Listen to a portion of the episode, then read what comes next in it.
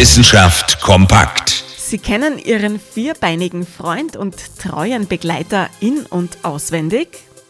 Dann wissen Sie bestimmt auch, dass Hunde weinen können. Tatsache, laut einer aktuellen Studie steigen auch Hunden Tränen in die Augen. Und zwar dann, wenn sie glücklich sind. Zum Beispiel, wenn Welpen geboren werden oder wenn das geliebte Herdel oder Fraual endlich wieder nach Hause kommt.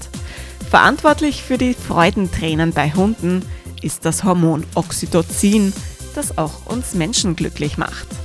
Ob Hunde auch dann weinen, wenn es ihnen nicht gut geht, das ist momentan noch eine offene Frage und ein Auftrag für die Wissenschaft. Ist auch Ihr Hund nahe am Wasser gebaut? Finden Sie es heraus.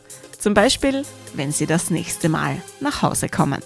Interessante Themen aus Naturwissenschaft und Technik.